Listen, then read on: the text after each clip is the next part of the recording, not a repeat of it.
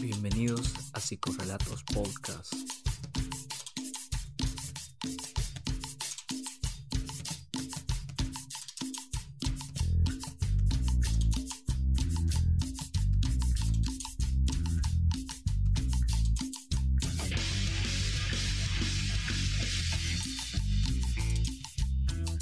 Bienvenidos a Psicorrelatos Podcast. Eh, mi nombre es Irving y bueno, este es el primer capítulo que se llama Detrás de las máscaras de la nueva normalidad. Por fin va a salir el primer episodio, espero que les guste. Este es un proyecto que viene de meses y sin duda va a ser de nuestro agrado estar episodio a episodio compartiendo diferentes temas. Pues conmigo pues está Rodrigo. ¿Qué onda? ¿Cómo estás? ¿Qué ¿Qué tal? Pues yo emocionado de comenzar este nuevo proyecto que pues ha tenido hemos tenido varias dificultades para comenzar, pero lo bueno que ya iniciamos este proyecto y esperamos que eh, nos escuchen y vamos a hablar temas de interés y queremos dar una perspectiva diferente de las cosas, poder discutir y ver cómo y ver cómo sacamos nuevas formas de pensamiento y esperamos sobre todo disfrutarlo porque el conocimiento es para disfrutarlo. Así que creo que es un buen comienzo ya. Nada bienvenidos. Sí bienvenidos. Y en esta ocasión como ya mencioné vamos a hablar acerca de, de todos estos elementos que durante nueve meses hemos vivido inevitablemente, quizás unos peores, otros mejores, y así en el transcurso del tiempo hasta que estamos actualmente a puertas de terminar el año 2020, uno de los más catastróficos y que ha dejado paralizado al mundo. ¿No crees, Rodríguez? Sí, estamos a 11 días de terminar el 2020 que trajo consigo una pandemia, muchos desastres naturales y y tantas cosas. Y creo que algo que se ha visto como en juego durante todos estos meses de pandemia es la normalidad. Hemos vivido casi nueve meses fuera de la normalidad. Nada de, pues nada de estar saliendo, eh, usar cubrebocas, lavarse constantemente las manos, y muchas otras cosas que se han impuesto como normas. Y sin duda alguna estos elementos han traído a muchas personas ciertas incomodidades porque pues nadie estaba preparado para esto. No estábamos preparados para esto y este conjunto de elementos ha traído consigo, como ya lo mencioné, dificultades, eh, ha sacado a relucir rasgos eh, patológicos y creo que es necesario hablar acerca de esto, que nosotros seamos conscientes de que es normal ah, preocuparse, sentir ansiedad, pero también no es normal que estas, estas situaciones nos paralicen totalmente. Porque, bueno, ese es mi punto de vista. Y creo que es importante, empezando con toda esta descripción que mencionas, para ustedes que nos escuchan, eh, brevemente mencionar qué es ser normal. Es una pregunta que incluso para nosotros que somos propios o estudiamos la carrera de psicología es complejo, porque a primera instancia podemos decir que normalidad puede ser o va a depender de cada contexto sociocultural, donde cada regla, cada parámetro, se va a establecer y todo aquello que salga de ese parámetro va a ser visto como raro. Esa es como una premisa bien general. Hay muchas y otra podría ser un simple dato estadístico que nos dice que qué es la norma y qué no es la norma. Entonces, ¿qué más podríamos ampliar sobre eso? Que creo que es como la introducción para que también entendamos nuestra, nuestro tema como detrás de las máscaras de la nueva normalidad. Porque todo eso que mencionas, Rodrigo, es como estos elementos, estas características que cada quien posee, que se han salido a relucir y, sin duda, pues tiene que ver con esto de los conceptos que se adoptan, que se cambian. Por ejemplo, el, de hecho, hablábamos una vez, ¿te acuerdas? El concepto que se hizo muy famoso en, todas las plataformas de distanciamiento social, cuando sabemos que somos seres sociales inherentemente. Entonces, este tipo de cosas también eh, nos hacen condicionarnos o pensar de diferente manera de acuerdo a los conceptos, eh, premisas, nosotros como individuos le damos a ciertos objetos o personas. Entonces, ¿qué más podríamos mencionar sobre eso? El concepto de normalidad, de normalidad. Creo que ah, fue mal utilizado o pues se entiende mal debido a, a la etimología de la palabra, de lo social, porque el término que mejor podría adaptarse sería distanciamiento físico. Y luego, continuando con lo normal, creo que es muy complicada la normalidad porque la normalidad se basa en un promedio, en un dato estadístico, que es el comportamiento que se repite más en cierto grupo de personas y ese promedio, ese número, es lo normal. Y sabes, estaba leyendo hace poco un fragmento de, un libro de, de Carl Sagan que dice que no pueden existir dos hombres iguales en la Tierra, porque las configuraciones cerebrales son diferentes en cada individuo. Incluso en dos gemelos no pueden ser iguales porque las configuraciones del cerebro son distintas, son diferentes. Y creo que desde esta perspectiva todos los seres humanos somos diferentes entre sí. Y creo que el reconocimiento de cada ser humano es debe ser así, respetar que somos diferentes y que no existe una normalidad como tal porque no todos experimentamos de la misma forma que, experimenta un amigo, un familiar.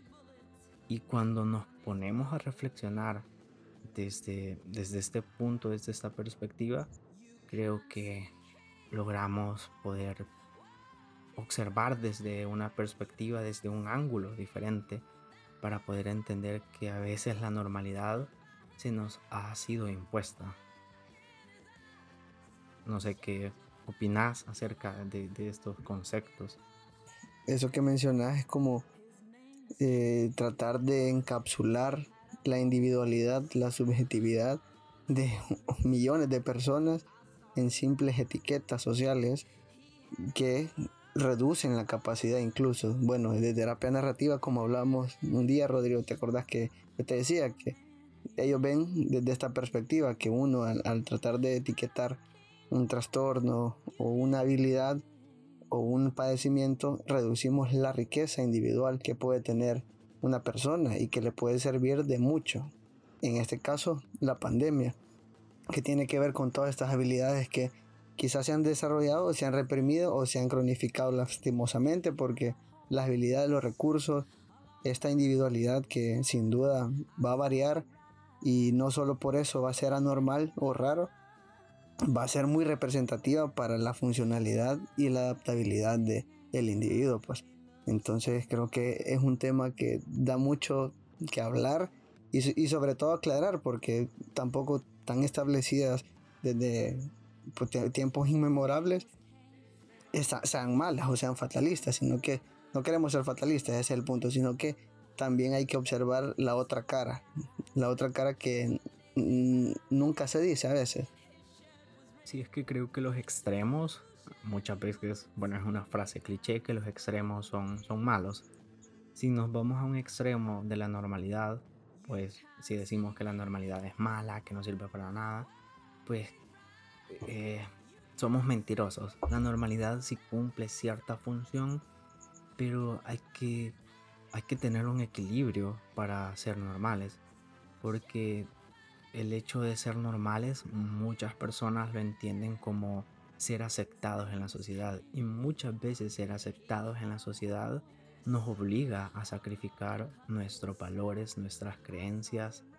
Y hay cierto dilema moral y ético y como que no disfrutamos la vida, como que no disfrutamos mm, nuestra personalidad, no somos libres en el sentido de, de poder hacer y decir lo que yo creo, sino que nos dejamos guiar por los patrones que están de moda o ya están establecidos. No sé si estás de acuerdo en esto o crees que... Totalmente, y, ahorita se me ocurrió un ejemplo que siempre lo hemos conversado, ¿te acordás? Y, creo que lo vimos en una materia acerca de la familia, un estándar, una historia, una moral que nos dictamina eh, bastante implícito durante la sociedad que tenemos que querer a nuestros familiares sí o sí. Pero ¿qué hay de aquella con la sociedad? Como tengo esos mandatos que me dicen a la familia se le quiere incondicionalmente. Y la palabra incondicionalmente también tiene sus, sus detalles. Entonces, partiendo desde ahí es como bien complejo y, bien pertinente lo que mencionas porque justamente eh, dejamos a un lado esa libertad y esa, esa forma o la individualidad de la persona prácticamente, porque estamos anulando aquello que, que él quisiera pero por estos mandatos, por estas, estas culturas, por este predominio, por seguir la normalidad, yo me, me, adapto, a pesar de que esto me traiga muchas consecuencias y las vaya a ver quizás cuando tenga un padecimiento muy crónico, físico o, mental. Entonces, como un tema bien eh, importante que, que, estamos mencionando, porque es como descomponer algo o quizás votar perspectivas quizás los que nos escuchan, los que nos escuchan sepan acerca de esto porque quizás eh, han estudiado psicología y los que no pues también les va a servir o, para pues plantearse o replantearse esas ideas sin duda.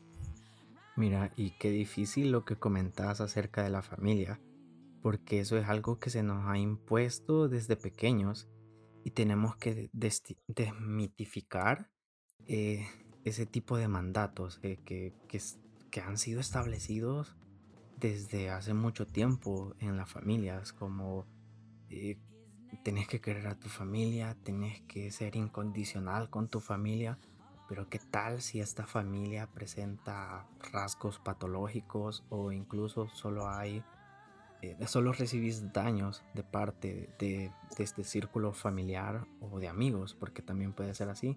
Y hay personas que muchas veces han crecido con este tipo de pensamientos que deben de permanecer ahí, que deben de estar ahí, cuando no es así. Para mí, un proceso psicoterapéutico te da la libertad cuando estás atravesando, atravesándolo, te da la libertad de reconocer que muchas veces uno tiene que aprender a decir no sin sentirse culpable.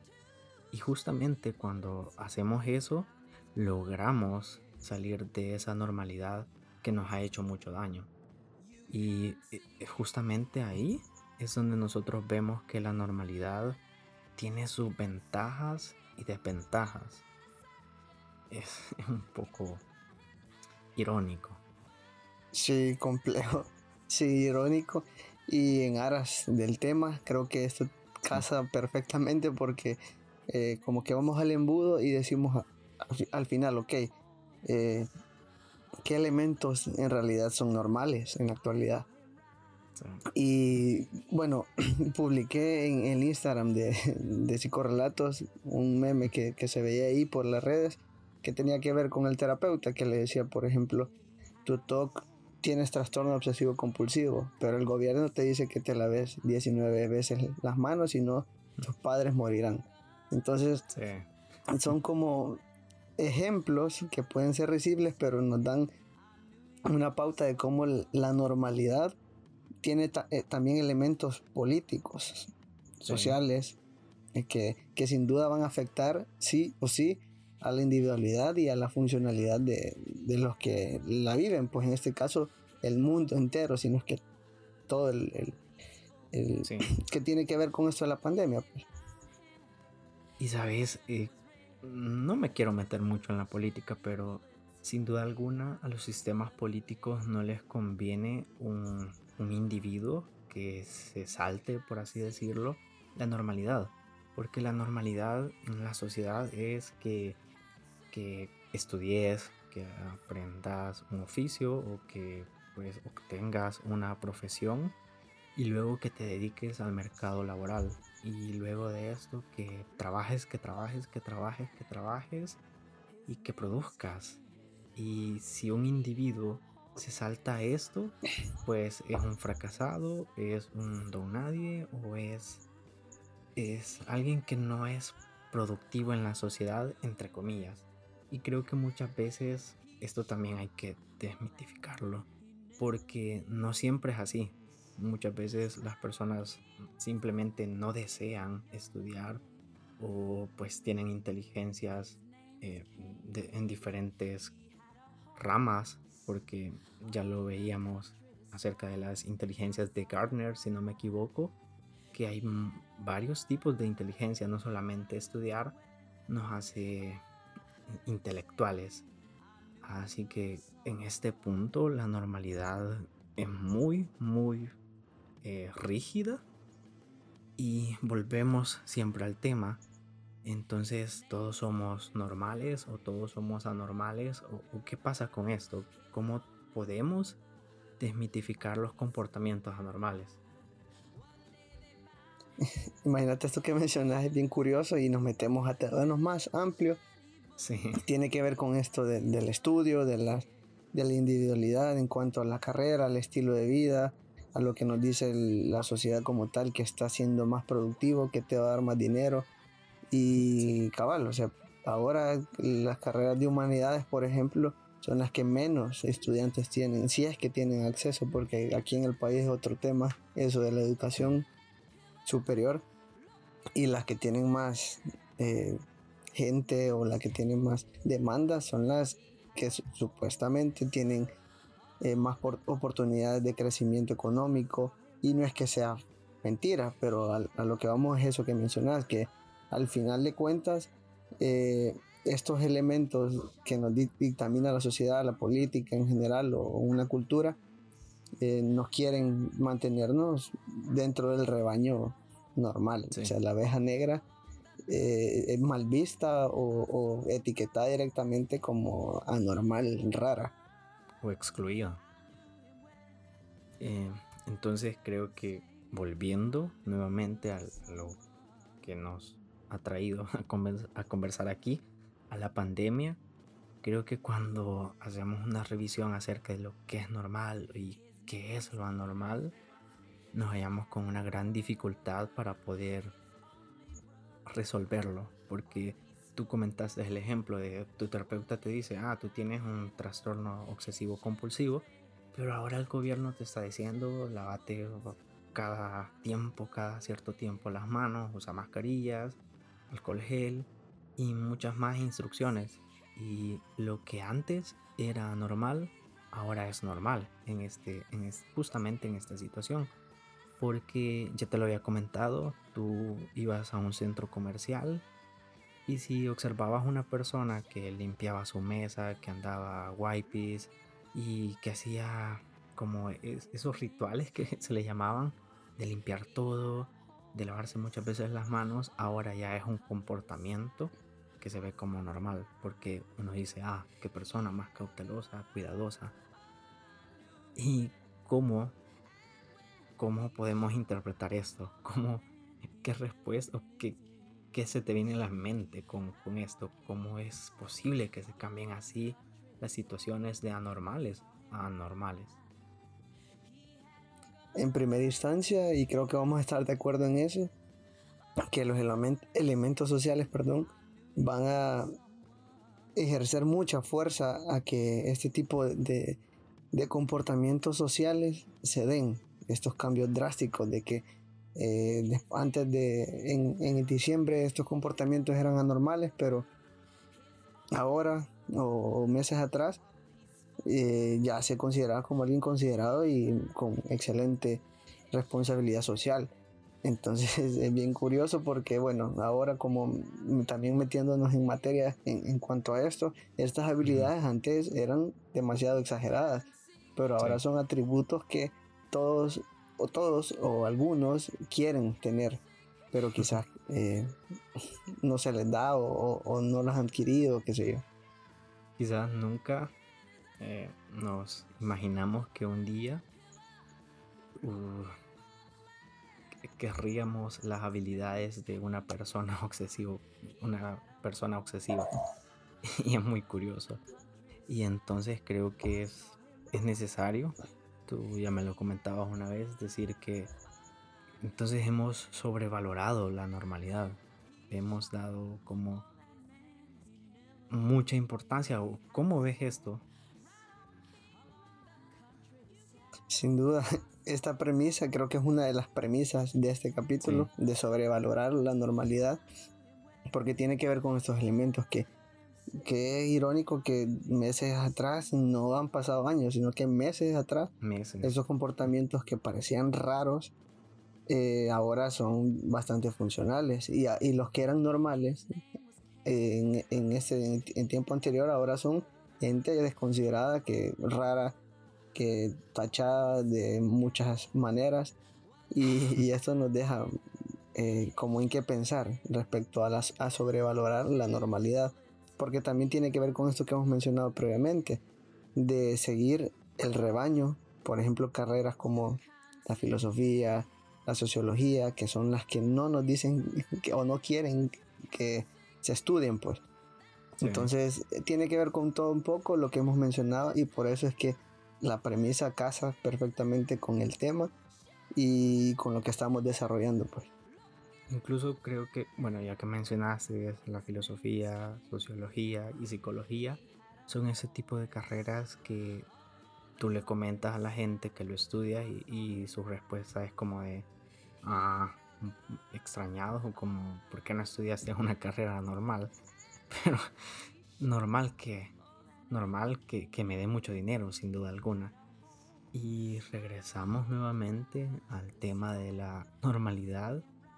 Y, ¿sabes? Em, entonces creo que comenzamos la pandemia como muy empáticos, muy llenos de, de esperanzas pero como que si poco a poco se nos fue esfumando esa esperanza que, que albergábamos y ahora como que si ya no queda mucho de eso porque las personas cada día eh, no son empáticas hay personas que existen dos polos. Las personas que de verdad no les interesa cuidarse que andan sin mascarillas que no les importan las restricciones, andan eh, yendo a lugares muy llenos, eh, con mucha gente y como que si no nos interesa, muchas de estas personas que asisten a lugares con mucha gente tienen familiares eh, adultos mayores y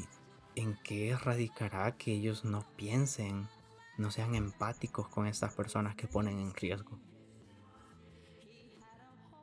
Creo que también tiene que ver un poco con, bueno, creo que lo platicábamos alguna vez, de estas capacidades, diría yo, que como sociedad, no tratando de generalizar, porque obviamente sería bastante malo generalizar, pero en general diría yo que somos una población con poca introspección en cuanto a a qué cosas debo hacer yo, o mejor dicho, mejor señalo, pero no me señalo a mí qué puedo afectar a otros o cómo afecto con, mi comportamiento a los demás.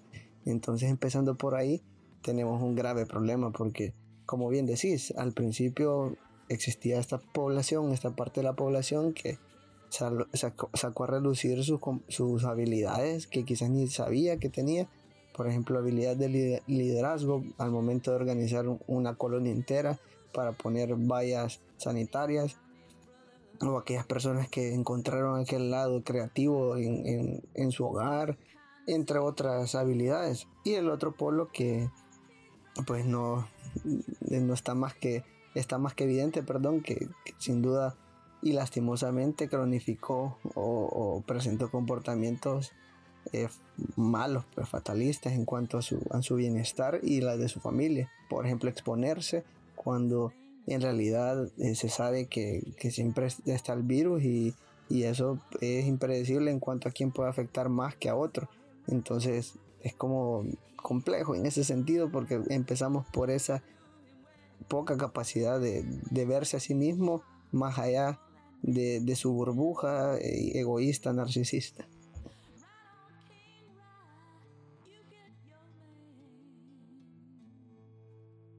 Sin duda alguna, estoy de acuerdo con lo que mencionas, ya que muchas personas como que sacaron a relucir esas habilidades positivas que estaban dentro de ellos y hicieron muchas cosas buenas, sacaron esas esas características de bondad, de, empatía y pues ayudaron a muchas personas que lo necesitaban en, en su momento determinado. Y también, ¿sabes? Hablando de la normalidad, no hace mucho leí una frase de, de un autor que actualmente no me acuerdo, pero él mencionaba que la mediocridad es familia, es pariente de la normalidad.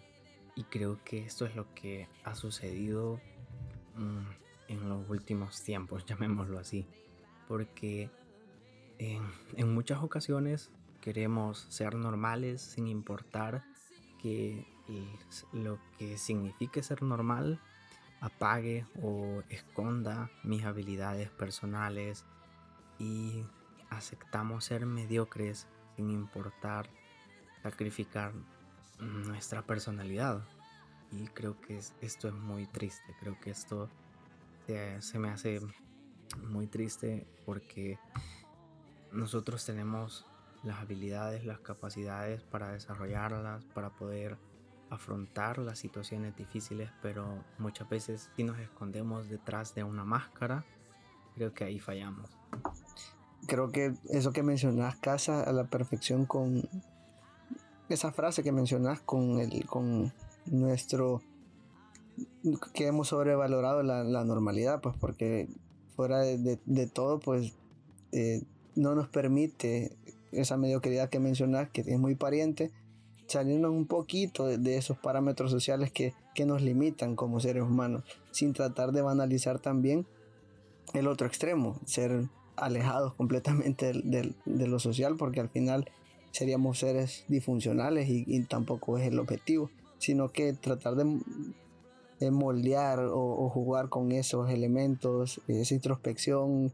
eh, tener más introspección en cuanto a, qué nos pasa, qué nos sucede y eh, dejar a un lado esos, esos como esas etiquetas que la sociedad nos dice. Por ejemplo, en nuestro caso, en, la sociedad salvadoreña, por ejemplo, el psicólogo como tal se ve eh, el que va pues está loco, raro, anormal y no es bien visto. Entonces, partiendo desde ahí, estamos mal porque eh, no nos damos a permitir a que esa persona pueda descubrirse y tener elementos necesarios para salirse de esa burbuja que es bien innecesaria.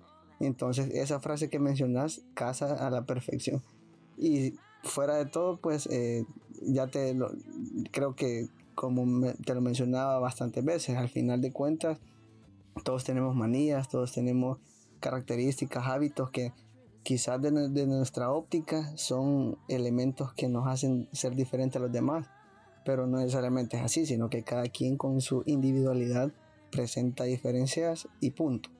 Los que hace uno con esas individualidades, con esas diferencias, es lo importante. Sí, sabes, me quedo con la frase que mencionaste, el, descubrirse, el estudiarse a sí mismo. Y quizás muchas veces nosotros como seres humanos tenemos miedo a, a estudiarnos, a descubrirnos, a cuestionarnos decisiones y preguntarnos por qué hice esto o por qué sigo haciendo esto y muchas veces, sin duda, nos causa miedo el conocer el por qué.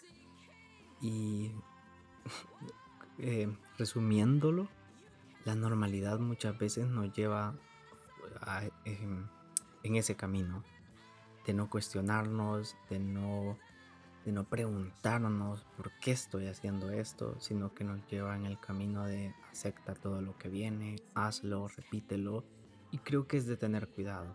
Creo que tenemos la capacidad y somos seres eh, dotados para poder analizar y para poder eh, tomar conciencia de nuestras acciones y visualizar cuáles van a ser las consecuencias también solamente.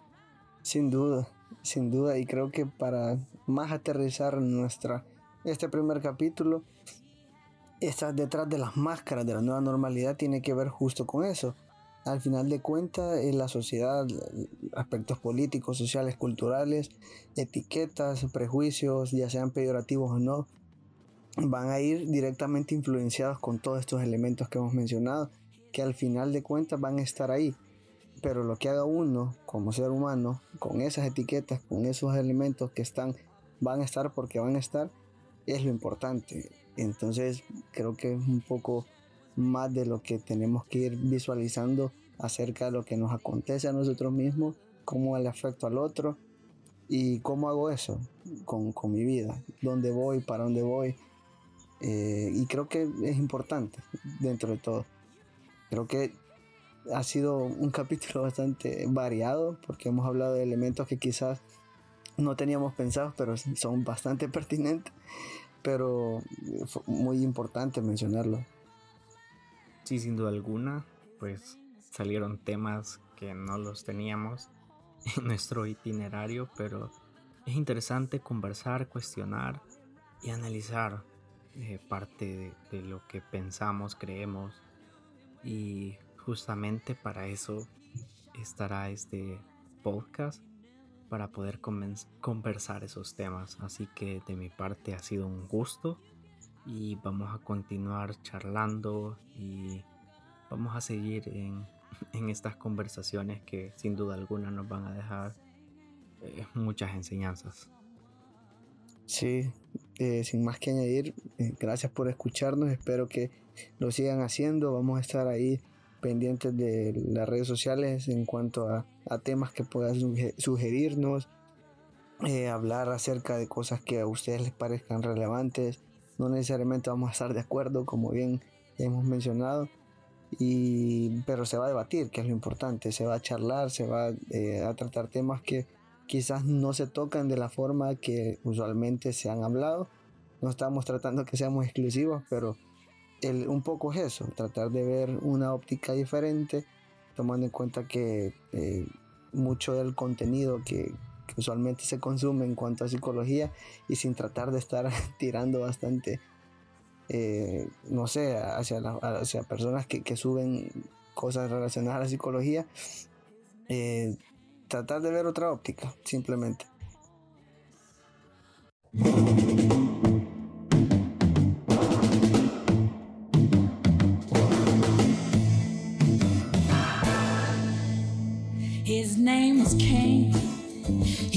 A horse along the countryside.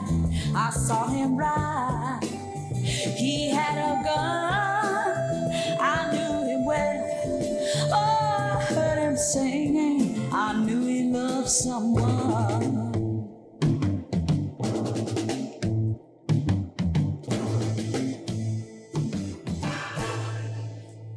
His name was Cain.